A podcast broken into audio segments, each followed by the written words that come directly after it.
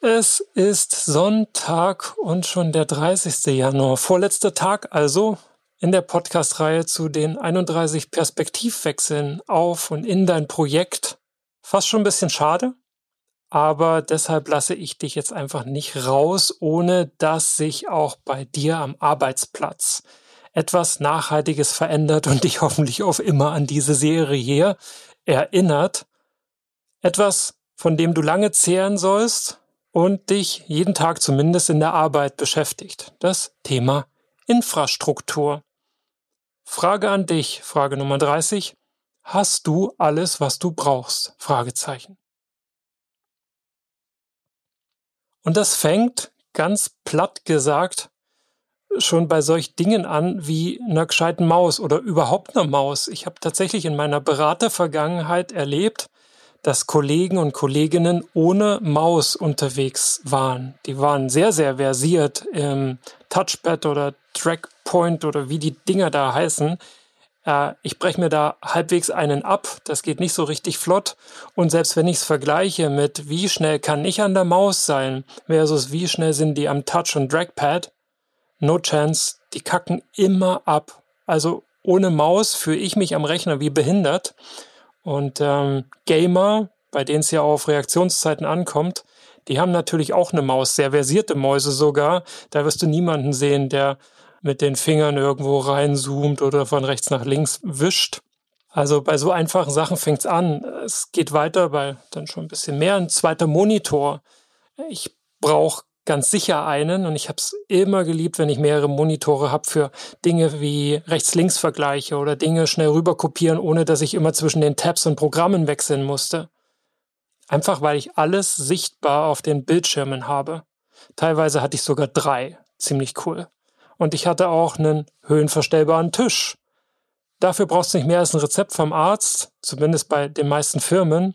Und tada, schon hast du auch den. Und das war dann immer so Kannst dir vorstellen, hochgefahren, drei Bildschirme, alles ziemlich cool aufgeräumt, Basic. Das war meine Steuerzentrale für die vielen Projekte, die ich zuletzt zum Beispiel bei Danone gemanagt habe. Meine Kollegen und Kolleginnen können ein Lied von singen. Ja, und ich denke sogar noch weiter über deinen Arbeitsplatz hinaus. Die Meetingräume, sind die richtig ausgestattet? Hast du alle nützlichen Apps auf deinem Handy oder nur als Desktop-Version musst du eigentlich immer den Laptop aufklappen? Hast du jetzt in Pandemiezeiten, Homeoffice-Zeiten hast du ein gescheites Mikro, eine ordentliche Kamera für die V-Calls, die bei dir wahrscheinlich täglich anstehen. Und hast du vernünftiges, stabiles Internet. Das sind alles Dinge, für die du sorgen kannst, für die die IT-Abteilung in deinem Unternehmen sorgen sollte, damit du seamless, flüssig, effizient arbeiten kannst. Und darum geht's mir bei der Frage, hast du alles, was du brauchst? Ganz ehrlich, und wenn nicht, was ist es, was du brauchst und wo kriegst du das her, um effizienter zu arbeiten? Weil du wie ich, wir haben beide keine Zeit, die wir sinnlos liegen lassen sollten, weil wir nicht die richtige Infrastruktur für unsere Arbeit haben. Zeit, die wir vielleicht auch in andere Dinge neben dem Projekt stecken können, die uns wieder Energie geben, um hier einfach das Beste abzuliefern.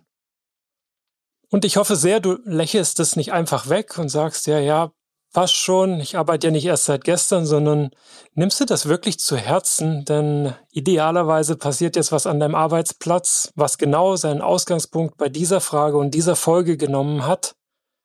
Dann würde mir als Coach und Sparringspartner brutal, nicht nur als Podcaster, als Coach und Sparringspartner brutal das Herz aufgehen, weil ich natürlich in der Rolle darauf aus bin, auch eine positive Verhaltensänderung hervorzurufen in den Leuten, die ich coache, die sie als hilfreich, nützlich, zielführend einschätzen.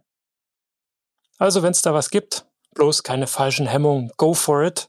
Ärgere dich nie wieder über einen nicht optimalen Arbeitsplatz, an dem du ja echt viel Zeit verbringst.